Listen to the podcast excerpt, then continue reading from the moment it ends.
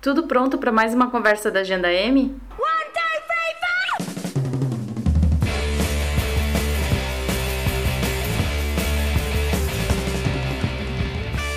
Para começar, eu chamo a Letícia Santinon, nossa colaboradora de cinema, para te dar duas dicas. É uma indicação de filme para ver no streaming e outra para ver no cinema. Bem-vinda, Letícia! Oi, pessoal. Oi, Marcinha. Tudo bem? Aqui é a Letícia de novo falando, Letícia Santinon. E hoje eu vou dar duas dicas bem rapidinhas de filmes para a gente assistir por esses dias. A primeira dica que eu vou dar. Que s'est-il passé? Je ne sais pas.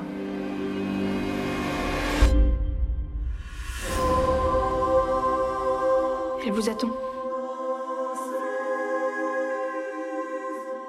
E é um filme muito bonito chamado Retrato de uma Jovem em Chamas. O filme é dirigido pela francesa Céline Chama, ou Céline Sciamma, se você preferir. Essa mesma diretora tem dois filmes que foram lançados no Brasil já, um e dois filmes muito bons. Um é o Tomboy e o outro é o Garotas. É, os filmes dela sempre abordam uma temática da juventude, matemática LGBT. É uma diretora com muita qualidade e esse filme não é diferente. O Retrato de uma Jovem em Chamas é um filme de época. Conta a história de duas garotas, uma delas é uma pintora que precisa fazer um retrato da da outra que tem um casamento prometido. E tem toda a relação das duas que vão se construir a partir desse contexto dela precisar fazer esse retrato, o retrato que ela se nega a fazer, uma vez que ela não quer esse casamento arranjado também. E como é que elas vão lidar com isso dentro dessa história. O filme estreia nessa quinta-feira, como eu já disse, mais no circuito de arte, né, nesse circuito de cinema de rua que a gente chama. Vão ter pouquíssimos shoppings vão exibir o filme, mas recomendo muito que que vão assistir, que que, que todo mundo vá assistir, porque é um filme muito bom mesmo. E a outra dica que eu vou dar, uma dica de streaming também, é de um filme mais antigo, é de um filme de 2006, chamado Longe Dela. É um filme dirigido pela Sarah Polley. A Sarah Polley, para quem não lembra, ela faz, ela é atriz também. Ela faz um outro filme no mesmo período que é muito bom, que é dirigido pela Isabel Coixet, Isabel Coixet, acho que é esse o sobrenome dela. Chama Minha Vida Sem Mim um filme que conta a história de uma mulher que é casada, que tem filhos e muito jovem, ela descobre que está com câncer. Quem faz o papel desse filme Minha Vida Sem Mim é a Sarah Polley. E a Sarah dirige esse filme que eu vou dar dica para vocês agora, que chama Longe dela.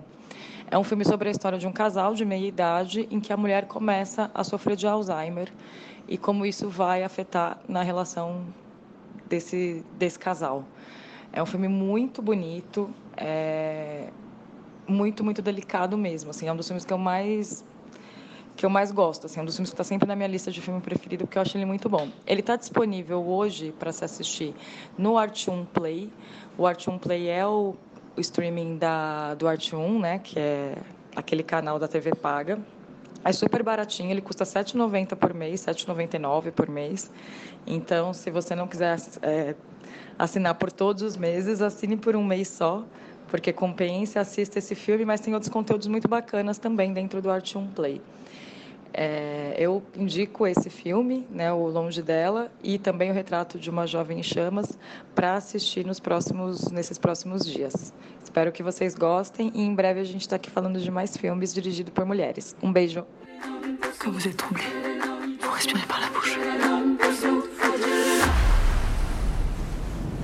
E eu conversei com a Cecília Marins, Oi, meu nome é Cecília Marins, eu sou jornalista e quadrinista, jornalista em quadrinhos, e eu sou autora da reportagem em quadrinhos Parque das Luzes, que conta o dia a dia das mulheres em situação de prostituição no Parque da Luz, aqui no centro de São Paulo. Eu não vou me alongar muito explicando para vocês sobre o que é, mas o que eu posso dizer é quando eu li sobre, eu falei, preciso conversar com a Cecília e por isso que ela tá aqui. É uma entrevista mais longa do que as que eu costumo fazer aqui para agenda, só que valeu muito a pena que a porque a Cecília contou desde o comecinho como foi a entrada dela pelo jornalismo, como ela quis unir essas linguagens do a linguagem do jornalismo, do relato com a HQ e depois ela vai esmiuçar, vai detalhar como se deu o contato com essas mulheres e o processo criativo, etapa por etapa, da elaboração do livro. Então vamos lá com a Cecília. Bem-vinda, Cecília! Então, meu interesse em jornalismo em quadrinhos começou na faculdade. É, eu prestei jornalismo porque eu queria fazer alguma coisa relativa à comunicação. É, eu sabia disso, mas eu não sabia exatamente em, em que tipo de, de veículo, sabe? Eu queria atuar. Mas fui. É, gostava muito de escrever, gostava, gostava muito de acompanhar, de ler bastante jornal, bastante revista. Fui. Eu, na faculdade, eu cheguei a trabalhar em rádio, cheguei a trabalhar em revista de economia, cheguei a trabalhar em TV, mas não era bem aquilo, sabe? Era muito legal. É, eu peguei uma, uma super experiência né, nos lugares que eu trabalhei, mas faltava um negocinho. Eu sempre desenhei, desenho desde criança, é, desde pequenininha. E eu sempre tive o costume de, desenhar para tudo, assim, desenhar para para estudar no fundamental. No, no, fundamental eu fazia a é, eu desenhava matéria de história, tipo, fazia tirinha com isso, e eu mantive isso. Eu sempre desenhei em casa, fazia retrato dos meus amigos, é, gostava de ler quadrinho, mas eu não, não sabia o que eu queria fazer sabe? Eu não conseguia aliar uma coisa com a outra. E aí teve um TCC na faculdade, que foi o de Lodângelo, é, que ela fez uma reportagem em quadrinhos sobre aborto. E foi meu primeiro contato com isso. E aí eu falei, nossa, cara, isso aí é da hora. Eu gostei, achei interessante. Fui, pesquisei, é, é, descobri o Alexandre de Maio, que é uma super referência aqui no Brasil. Descobri a Carol Ito descobri uma galera que faz um trabalho sensacional e eu falei, nossa, é isso, eu descobri, eu consegui juntar uma coisa que eu gosto muito de fazer com outra que, tipo, é o jeito que eu gosto de trabalhar, eu gosto de fazer jornalismo, sabe? E então, isso foi no comecinho do terceiro ano do, da faculdade. É, tava quase transferindo para outro curso, ainda bem que eu não transferi, que não ia ajudar em nada. É, no começo do terceiro ano, eu eu comecei a mergulhar nesse mundo. Final do terceiro ano, eu chamei duas meninas e falei, galera, vocês topam fazer uma reportagem em quadrinhos comigo? Elas, ah, a gente topa, então vamos. Mas pra galera que talvez não, não goste muito de ler jornalismo em quadrinhos, que acha que tem, tem toda essa influência do artista, eu acho que dá pra ter um, um outro papo. Talvez seja uma porta de entrada, sabe? Para reportagens muito boas, reportagens de fôlego, né? Grandes reportagens que a pessoa possa sentar ler de um jeito muito mais atrativo, talvez. É, eu, particularmente, minha família nunca leu uma reportagem sobre prostituição. É, eu conheço uma galera que nem sabia do que estava rolando, mas sentou a ler o HQ e falou: Nossa, é isso! Esse é o, deu um panorama geral né, da prostituição em São Paulo, a vida dessas mulheres. E quer queira, quer não, essa pessoa que nunca parou, é, abrir um site, ler um texto, assistir um vídeo que não, não seja uma reportagem super sensacionalista daqueles jornais da tarde dos canais que eu não vou citar, acho que essa é uma conversa que a gente tem que ter. No meu livro, você vai ter conversas muito francas com essas mulheres. Você não vai, não vai ter nada perguntando de sexo, não vai ter nada perguntando das intimidades. Ela fala o que ela quer falar, porque eu não quero saber o que ela faz no quarto. Eu quero saber como é a vida dela. É, eu não quero saber a história de cliente tosco, eu não quero saber a história do melhor e do pior cliente, eu não quero saber é, o que, que ela faz, quanto ela cobra, tal, tal, tal, tal, tal. Eu não quero saber disso. Eu quero saber se ela tem filho, se ela tem neto, se ela se sente mal com o que ela faz, se ela se sente bem, se ela gosta, se ela não gosta, como que ela cuida da saúde, como que ela, ela tem religião, como que ela cuida do corpo, da autoestima, como que ela faz isso. E, e, e são coisas que, tipo, quando a gente fala na narrativa da, na visão geral da sociedade sobre a prostituta é sempre, ah, ela puta. E ninguém fala nada. A galera julga, os homens consomem, algumas mulheres consomem também. É, mas a galera não, não tá nem aí. E quando você vai falar dessas mulheres que têm uma situação de vulnerabilidade social, é, que a gente precisa prestar atenção, sabe? Muitas vezes elas gastam dinheiro da ida para ir pro parque, só que elas não têm o dinheiro da volta, então elas têm que fazer alguma coisa no parque, sabe? A massiva da mídia que eu vejo é da mídia sensacionalista, que fala que elas estão misturadas com droga, misturadas com sexo. É... Ah, é.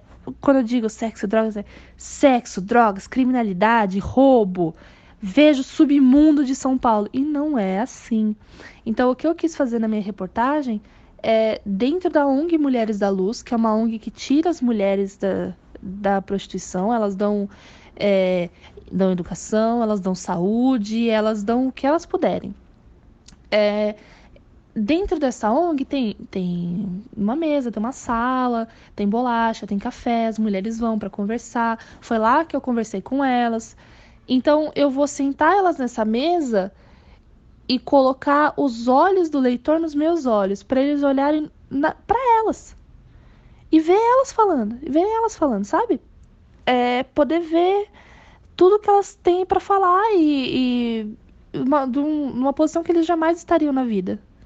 Porque a Cecília foi muito delicada, tanto na, na abordagem com essas mulheres, no trato com o tema. Você vai sentir durante a entrevista que, que é um produto, é um livro e é feito de maneira independente, é bom destacar, mas ela teve todo o cuidado com o impacto social desse projeto e com a importância que ele tem na vida dessas mulheres também, que ela entrou em contato e que ela abordou e que você vai conhecer melhor na reportagem. A gente falava sobre prostituição, para mim era uma coisa muito distante. É... E parte do motivo para fazer essa reportagem era para me aproximar, porque eu ouvia muitos, muito pouco, poucos relatos, pouquíssimos relatos e muitas opiniões. Ah, eu concordo, eu não concordo, eu acho péssimo, eu acho ótimo, até umas piadas que eu não, para mim não faziam muito sentido, que era tipo Ai, meu, eu quero viajar, eu não posso. Ai, eu vou ter que rodar bolsinha ali no canto para poder pagar um negócio. Nossa, amiga, mas não sei o quê. Ai, amiga, tá piranha, tá prostituta, não sei o quê. E, e eu entendo que são piadas, mas de onde elas vêm? É, a custa de quê? Sabe? Eu lembro, eu moro, eu moro em São Caetano do Sul, na BC Paulista. É, e para você chegar em São Caetano, de Santo André, você tem que passar pela Avenida Industrial, que tem, tem muita prostituição lá, muita, muitas travestis, muitas mulheres, total, total. E quando você passa, você vê elas paradas lá, mas você não sabe quem elas são. Você não sabe por que, que elas estão lá. E eu sempre passava, eu olhava, eu andava com meu pai, meu, eu ficava olhando com a curiosidade meu pai, ó, essas são as prostitutas, elas estão aqui. Eu, ah, sim, ok. E a gente passava. Mas era, era sempre isso, era nós e elas. É, e eu, eu via muita gente da parte do nós é, falando muito sobre elas e poucos elas, né? Deu para entender. então, quando eu fui fazer esse TCC, eu procurei um lugar é, que fosse o próprio ecossistema, que fosse fechado, um ambiente que lá é diferente do, do, do entorno. O Parque da Luz é o parque mais antigo de São Paulo. É, em volta, sim, tem prostituição, mas o perfil de mulheres é um pouco diferente. E dentro a relação delas com o parque, com a, a galera que, que fica lá, que frequenta, com a galera que faz a segurança do parque, com a administração, é um pouco diferente. Mas já vamos entrar nesse assunto. Então, depois de muita pesquisa, a gente queria falar sobre é, vários perfis de mulher, prostituta de luxo, é, uma prostituta que atende em casa, uma prostituta que, que tá lá no parque. Só que a gente percebeu que para ficar uma reportagem concisa, coesa, com uma boa história, a gente tinha que delimitar um lugar geográfico, né? Um espaço geográfico. Então, vamos lá no parque. É, a reação das pessoas quando eu contei que eu ia fazer uma, uma reportagem sobre prostituição foi tipo, nossa, Cecília, pelo amor de Deus, o que, que você vai fazer? Vai se meter lá no meio? Que perigo! Pelo amor de Deus, não faz isso. Lá, nossa, é... perguntas assim, achando que é perigoso, achando que é um submundo, tal, tal, tal. Cheguei no parque. É, o primeiro contato realmente que eu tive foi com a ONG Mulheres da Luz. A gente foi no brechó é, que elas fazem, um brechó beneficente, que o, os lucros são revertidos para as mulheres da luz, né? E a gente conversou e a, uma das voluntárias, a Gabriela, falou assim: olha, vocês não podem conversar com nenhuma dessas mulheres sem a nossa autorização. Por quê? Porque tem muito jornalista que vai, filma o rosto e vai embora. E, tipo, bota o rosto dessas mulheres na TV. Tem muita família que é exposta. Muita mulher que é exposta pra família, na verdade. Então tem que tomar mais cuidado. E quando a gente começou a entrevistar essas mulheres, a gente conseguiu finalmente entrevistar essas mulheres. É... Eu sabia que eu não queria falar sobre sexo, eu sabia que eu não queria falar sobre intimidade, mas ficava dentro de mim aquela coisa tipo: nossa, é... ela contou essa história escabrosa, cara, essa história horrorosa. Vai, é, um lado meu era, vai ser muito interessante se eu contar porque eu sei que vai dar visualização, vai dar clique, vai dar. Mas por outro lado, a mulher olhou nos meus olhos e falou: por favor, não coloca isso. Eu tô te contando, não bota no livro. E o meu compromisso é com ela. O meu compromisso é com essa mulher, é com a integridade dela. Então, é, é, ético, sabe? Como jornalista. Ela, ela não quer que eu coloque, eu não vou expor ela. Porque isso já aconteceu antes, ela tá traumatizada. Por isso que ela, por isso que a ONG coloca essa barreira, então eu não vou falar. É, então foi uma coisa de, de ir trabalhando ao, ao, longo do ano que a gente ficou lá, do processo é, na hora de fazer, fazer o roteiro, né? Que a gente vai abordar um pouquinho mais pra frente. E na hora de entender o que eu quero fazer, o que eu quero colocar, que é humano, que vai ajudar essas mulheres a serem não bem vistas, mas que, que vai mostrar para o leitor a mesma, a mesma coisa que eu vi. Que eu vi mulheres sensacionais, mulheres fortes, mulheres inteligentes, mulheres que estão se virando, mano, desde a tenridade e que merecem ter uma história contada com respeito. O que, que eu vou fazer? O que, que eu vou colocar na história que vai ajudar com essa imagem bonita que é real, e o que vai colocar na história que a pessoa vai ler, vai falar: "Nossa, gente", vai fechar o livro e vai embora. Entendeu? É é isso, tem tem N histórias cabrosas que eu não coloquei, que eu acho que é essa a grande diferença. Né, da mídia sensacionalista para uma pessoa que realmente se importa com essas mulheres. Então, eu acho que ninguém me fez essa. Nossa, essa pergunta numa entrevista, eu achei interessante. Grande parte do porquê a gente escolheu fazer o do Parque da Luz um personagem, eu acho que é dessa relação com entre ele e as mulheres, sabe? É como que o comportamento delas se altera dentro do parque, se ele se altera, entender isso. É, de fora do parque, elas não, tipo, elas moram muito longe. Acho que teve uma das entrevistadas que ela mora um pouquinho perto, mas eu acho que ela tem que pegar condução ainda. É, e, como eu disse, elas vêm todo dia, gastam dinheiro para poder pegar algum dinheiro no parque para poderem ir embora. É, é difícil, cara, porque quando você fala sobre prostituição, você tem as casas, você tem a rua, você tem o parque, você tem a estação e você não tem o mínimo entendimento você tem você tem muitos olhos, muitos julgamentos em volta. Então é complicado. Dentro do parque, você é, é também é muito eu particularmente lá em volta é o estereótipo da prostituta de vestidinho, rodando bolsinha, mascando chiclete, eu nunca vi. Mas realmente tem um monte de mulher de shorts e regata, que em volta do parque de vestido, que fica lá, que você vê, ok, essa mulher está lá esperando um cliente, tal, tal, tal.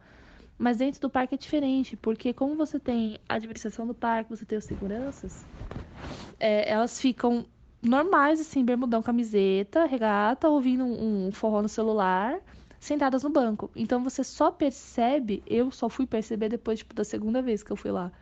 Eu falei, nossa, essa mulher tá sozinha ali, sentada, parada já faz um tempo. E aí como você não pode tirar foto lá dentro, é, para desenhar o parque, a ONG, eu tinha que fazer tudo de memória. Então eu sempre levava um sketchbook para poder ir desenhando. Tá, tá, tá, tá, tá, desenhando tudo. E, e eu tava desenhando e eu tava desenhando essa mulher junto. Pra entender como ela tava sentada no banco, né? E ela ficou muito incomodada que eu tava desenhando ela.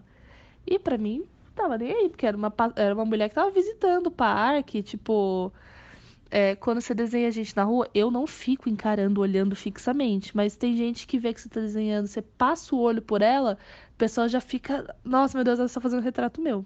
Então eu tô achando que é uma situação assim. É, tava olhando as árvores em volta, o banco, é, a, a distância entre o banco né, e a, o chão, a, a muretinha atrás. Quando eu vi, ela estava incomodada que eu estava desenhando o rosto dela, porque ela estava esperando um cliente. Então, aí que eu comecei a treinar o olhar e perceber que você vê a moça sentada, entra um cara, ele dá uma rodada pelo parque, senta do lado da moça e os dois saem juntos. Eu não tinha percebido. É... E é muito engraçado, porque as pessoas julgam muito, acham ridículo. Mas do lado, da, tipo, dessa cena que eu vi, tinha uma galerinha dançando K-pop, sabe? Treinando coreografia. Tinha mãe com filho, tinha gente passeando com o cachorro. Será que todo mundo tá ligado? Será que todo mundo é, julgaria tanto se soubesse que isso já aconteceu do lado deles, eles nem perceberam? A Cleone, que é uma das entrevistadas, é a, uma das fundadoras da ONG Mulheres da Luz. Ela fundou a ONG junto com a irmã Regina, que é da Pastoral da Mulher Marginalizada, que é sensacional. É, e ela é de Minas, ela é mineira. Tem muita, tem umas moças que elas são, elas são do norte, do nordeste, tem uma que é, tem uma que é de Brasília, uma galera assim, bem, bem de lugares bem diferentes. Só que quando você vai, quando você vem para São Paulo, você, elas procuram moradia, mas a cidade não oferece é, um, um jeito delas profissionalizar numa numa, numa profissão. É, de encontrar uma profissão legal, de encontrar uma educação legal, é, de encontrar uma moradia legal, é, uma educação para os filhos, uma creche. É muito difícil, porque elas já moram em São Paulo há anos não só a relação delas com o espaço geográfico, né, mas com a estrutura que a cidade oferece. Porque se, se a cidade oferecesse uma educação melhor, uma moradia melhor, uma creche, é, um, um, lugar onde ela pode, meu Deus, levar os filhos para passear, é, sabe? Se ela tivesse uma, inf uma infraestrutura melhor, talvez essas mulheres não estariam lá, talvez elas já estivessem saindo de lá. E numa dessas de conversar com todos os professores possíveis, meu professor de arte, é, História da Arte, Jorge Paulino, que me incentivou demais, sensacional, professor. Ele sugeriu o Parque da Luz. Ele falou: olha, o Parque da Luz é no centro de São Paulo, tal, tal, tal. Olha que legal, procura história. A gente foi procurar, era o parque mais antigo de São Paulo, porque no século XVIII, se eu não me engano, 17, 18, é, 1840 e pouco. É, esse, esse parque era um lugar de visitação da galera ricaça de São Paulo. Ricaça, ricaça, ricaça. E aí, é, com a abertura da São Paulo Railway, né, da estação que fica ali na frente, que tem uma estação, né? São Paulo Railway não, não é só aquilo. Que ligava Santos a São Paulo. É, teve a, a, inauguração da Estação da Luz. E para você poder construir essa ferrovia gigantesca, você teve um fluxo de migrantes e imigrantes muito grande, muito grande é, você teve uma galera de todos os cantos do Brasil vindo para essa área para poder construir a São Paulo Railway e você teve uma morra de imigrante italiano, que foi nessa época, de imigrante italiano vindo para São Paulo trabalhar. Então, o lugar que era era frequentado pela pela galera ricaça de São Paulo que vinha para cá, foi um lugar que teve um crescimento desenfreado. Por quê? Porque teve muita gente que vinha trabalhar, precisava ter acomodação, precisava ter, ter restaurante, precisava ter tudo. Ter, ter a estrutura para a galera morar lá. E isso foi tudo sendo construído um em cima do outro. Papapá, vamos lá, vamos fazer, porque a gente precisa construir isso. É, foi, foi na Belle Époque, né, essa construção. Beleza. E aí, com este crescimento desenfreado, você teve é, você teve inauguração de hotéis, de bares, de restaurantes e prostíbulos. Quando você tem é, essa galera toda junta morando lá no mesmo lugar, você tem um, um fluxo de pessoas gigante, a face da cidade muda.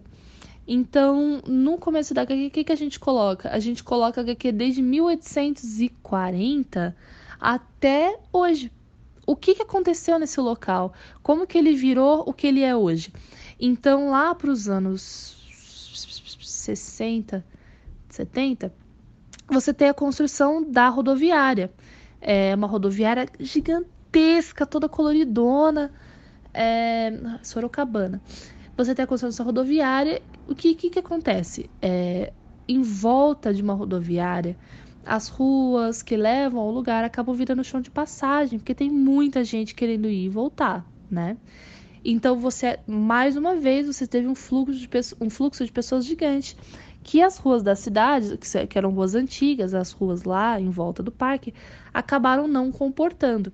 Então, o que, que acontece? Nos anos 70, nos anos 80, você, nos anos 80 você tem, e esse termo eu peço desculpa para quem estiver ouvindo e souber que está errado. Por favor, me manda uma mensagem. É, eu também vou dar uma olhada. Você tem a epidemia do crack nos anos 80 e você tem nos anos 90 a gente tem até uma tentativa de revitalização entre aspas, né, que foi, foi o, o termo usado na época, é, do centro com a, a virada cultural não deu muito certo, acabou sendo virada, acabou sendo colocada do parque, de perto do Parque da Luz lá pro Largo da Batata, né, onde é hoje. É... E depois, nos anos 2000, você tem a luz como ela é hoje. É... Eu sempre deixo muito claro que a história que a gente quer contar aqui não é uma história de olha como era legal e hoje como é precarizado. Mas é uma história assim, é a, o crescimento urbano o fluxo migratório ele é inevitável, mas a gente tem que se lembrar de não perder as pessoas no meio desse caos urbano, porque entre é o que eu coloco na história. É, e no meio de tudo, sempre elas. São as pessoas que a gente esquece de olhar.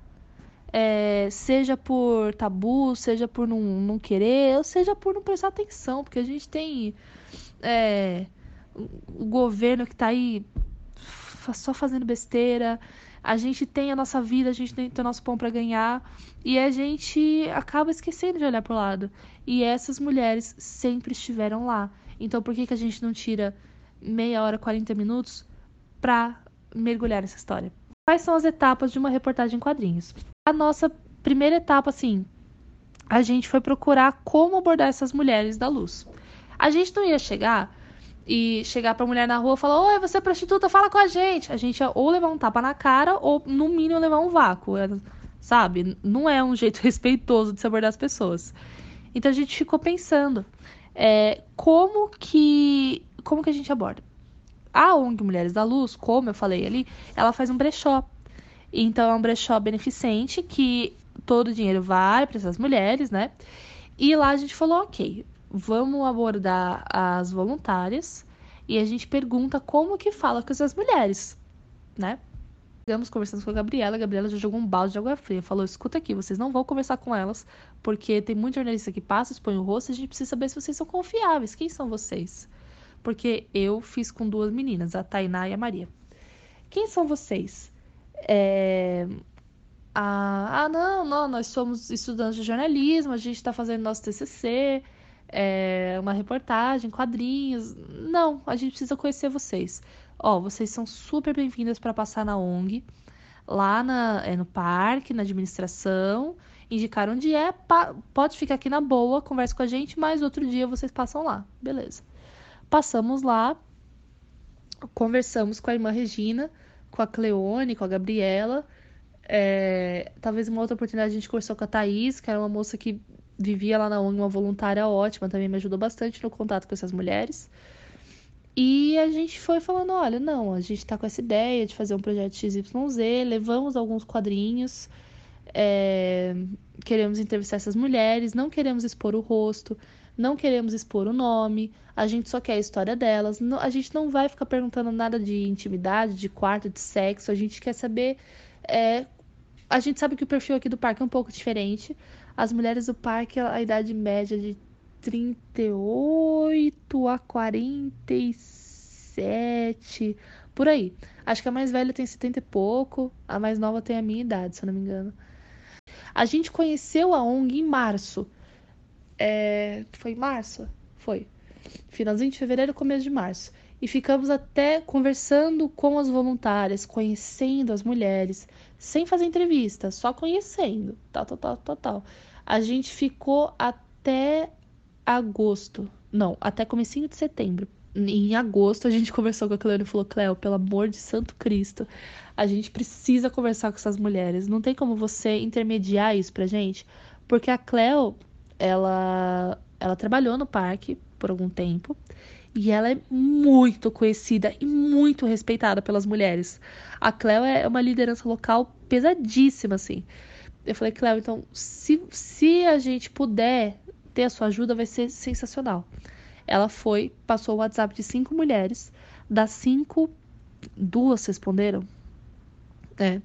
Uma respondeu: adorei o projeto, mas muito obrigada. Não gosto que me lembre do que eu faço. E a outra, que é uma das entrevistadas no meu TCC, ela, uma fofa, uma anja, eu adoro ela. Ela respondeu, falou: Olha, eu até topo, mas como vai ser? Ah, então a gente vai conversar com você, não vamos expor seu rosto, não vamos expor seu nome. A gente marca um dia aqui na ONG para você se sentir é, tranquila, protegida. Ah, beleza. Tranquilo, então tinha uma marcada. De resto, a gente ficava lá na ONG, as mulheres chegavam para tomar um café, comer uma bolacha, e eu ficava com meu cadernão desenhando, umas ficavam olhando. E aí elas sentavam para conversar, a cama abordava. Falava, ó, oh, nega, essas meninas aqui estão fazendo uma reportagem. Elas. Não, ela não falava reportagem, me perdoa. Ela, elas tinham muita versão jornalista. Elas estão fazendo um trabalho elas, elas querem conversar com você. Ah, é?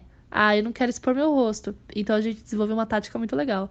Que eu sentava do lado dela, falei, não, não vai ter essa de expor seu rosto. Eu não quero colocar seu rosto na reportagem, não tem problema. A gente sabe que você tem família que talvez não saiba. A gente quer te preservar.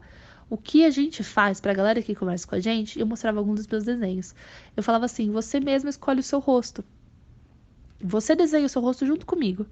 Então você não tem essa de, de ai, ó, é, meu Deus, não pode colocar. Não, vamos lá, vamos desenhar juntas? Então a gente abria o caderno, eu pegava o meu lápis e eu falava assim: como você quer seu rosto? Ah, eu quero um pouco mais fininho, eu quero o cabelo um pouco mais comprido, eu quero o olho um pouco maior, eu quero a bochecha um pouco mais magra, tal, tal, tal. Fazia. Ai, que legal, adorei. Ah, ótimo. Então essa vai ser você no livro, beleza? Beleza. Tinha nada a ver com a pessoa principal. E, e isso é, ajudava elas a criar uma confiança na gente.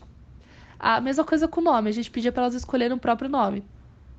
Foi a partir disso, assim. Tanto que a gente levou esse, esse livro de volta pra ONG. E uma moça que não quis dar entrevista pra gente, com toda razão, ela, ela tem o direito dela. Ela foi ler o gibi. Eu falei assim, e aí, re reconheceu alguma das suas amigas? Ela, nossa, não, não reconheci nada. Falei, então, falei.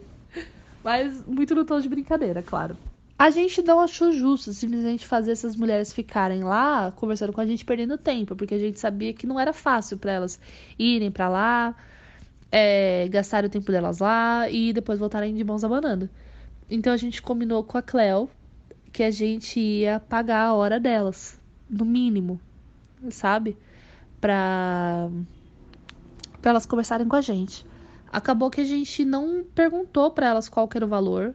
A gente eu tinha um dinheiro guardado, a gente separou um valor legal que podia ajudar elas a comprar, tipo, a comprarem é, fralda pro neto, leite pra família, uma, uma refeição legal. A gente pegou esse valor. Nós três, né, eu, mas as duas meninas fizeram comigo.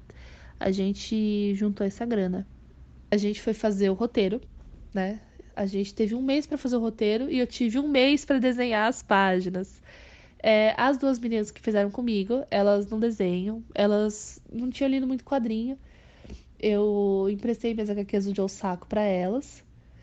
E não, vamos ler. Eu sempre uso também a explicação da turma da Mônica, né? Tipo, ah, eu nunca li quadrinho. Eu falei, você já leu Turma da Mônica? Já. Então é quadrinho, então você leu quadrinho. Você sabe mais ou menos como funciona o quadrinho. É, eu emprestei para elas e a gente foi fazer o roteiro. O roteiro é o seguinte: fizemos nós três juntas, é, porque, beleza, eu ia desenhar no final, é, eu podia muito bem falar, ah, não, pô, faz aí, mas era um trabalho de nós três, né? E eu queria estar lá do lado para também dar esse esse quê de quadrinhos, né? Como que a gente pode fazer um roteiro de quadrinhos? Foi nossa primeira vez fazendo, fazendo isso, minha, foi minha primeira HQ. É, como que a gente pode fazer esse roteiro? Como que a gente pode colocar mais movimento, mais história? Como a gente pode amarrar esse roteiro? No final, a gente acabou fazendo como se fosse um dia no parque. É, a gente chegando no parque, conversando com as mulheres, dando uma volta em volta do parque, conversando com uma pessoa que eu não vou dar spoiler, mas a gente acabou fazendo isso. Terminado o roteiro, em setembro, final de setembro, eu tive outubro inteiro para desenhar. O roteiro ficou com 35 páginas. No final, a HQ ficou com 57, 60 se você contar a folha de rosto, tal, tal, tal. Eu tive um mês inteiro para desenhar, diagramar. A gente pensou HQ para o online, porque teria que mandar para gráfica, fazer o projeto gráfico, ia demorar um pouco mais. A gente subiu num site para mostrar. E depois, para poder é, vender, soltar para o público, eu transformei num livro. Isso já é, eu mesma. A, a Tainá ainda está comigo, mas o projeto gráfico foi meu tal.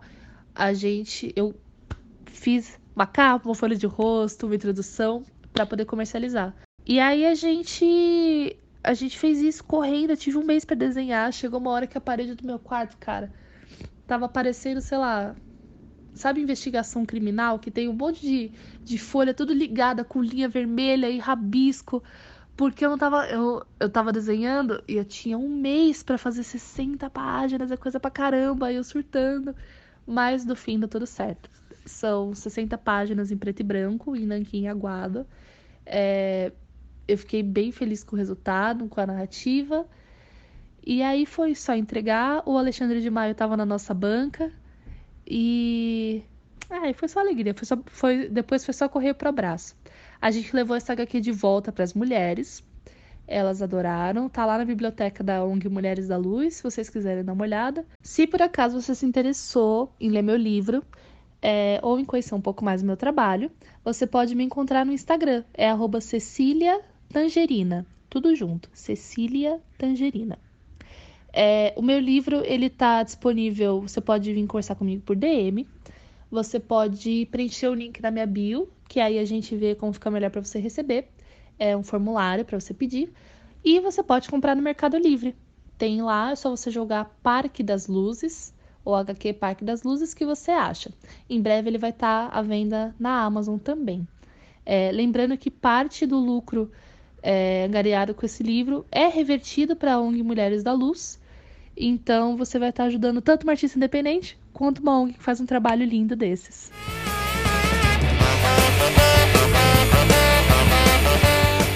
No final da agenda, tem aqui as minhas indicações culturais. A primeira é a peça Fóssil, criada a partir da pesquisa de três anos da atriz e dramaturga Marina Coraza, a respeito do povo curdo e da Revolução de Rojava, na Síria. Quem dirige o espetáculo é Sandra Corvelone. E quem interpreta é a atriz Natália Gonzalez. A peça fica em cartaz no Sesc Pompeia até dia 2 de fevereiro, de quinta a sábado, às 9h30 e domingo às 18h30. Os ingressos custam de R$ 9 a 30 reais. No dia 23 de fevereiro, tem show da Ava Rocha com, com repertório base do seu disco Trança, que foi lançado em 2018. No disco, além da convergência entre MPB, sintetizadores, rock e tambores, tem a participação de Linda Quebrada e Alessandra Leão. Quem já viu Ava Rocha no palco sabe que o show é poderoso. A abertura da casa é às 21. Os ingressos custam entre R$ 60 inteira e R$ 30 meia entrada. Mais um show de janeiro é da MC Tá, que apresenta o seu Rito de Passar no Cine Joia. Rito de Passar é o primeiro disco da MC. Os ingressos já estão à venda, custam entre 15 e 80 reais e o show começa às 1h30 da manhã. Tem a participação da Luísa, da Luísa e os Alquimistas, do, do Jalu e do Felipe Cordeiro. Janeiro também é o último mês para dar um chega mais na exposição Artista, o substantivo feminino na Arte Edições Galeria. Entre as artistas reunidas estão as brasileiras Sônia Gomes, Leda Catunda e Cris Rocha. Entre as artistas brasileiras estão Sônia Gomes, Leda Catunda e Cris Rocha, que, apesar das diferentes materialidades e questões particulares, juntas criam uma aura feminina que nos conecta à presença relevante e necessária das mulheres artistas na arte contemporânea. Sobre os horários, é até 21 de janeiro, sempre de segunda a sexta, das 10 às 19. É fechado aos finais de semana. A Arte Edições Galeria fica na Rua Estados Unidos, 1162, no Jardim América. Das artes visuais, a gente dá um pulinho para o streaming para falar da série Undone, que tem a sua primeira temporada na Amazon Prime. Das artes visuais, eu vou para o streaming para conversar com você sobre a série Undone, que tem a sua primeira temporada disponível na Amazon Prime. Oito episódios e o legal da série é que é a primeira série de TV produzida com uma animação aplicada em atores reais em cenários virtuais, um, um processo chamado de rotoscope, ou rotoscopia em português. A escolha visual acerta em cheio e nos leva ao cotidiano de alma, que muda drasticamente a partir de um acidente. Na ligação entre dimensões, a qual a gente vive e as de diferentes estados de consciência, os capítulos se desenvolvem e as personagens principais, a alma, sua irmã e sua mãe, se mostram em conflitos, entendimentos e afetos, no qual o foco passa a ser descobrir como o pai de alma morreu.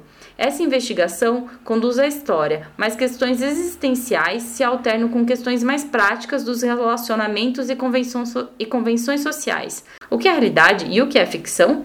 Andando fica nessa corda bamba e é um ótimo entretenimento.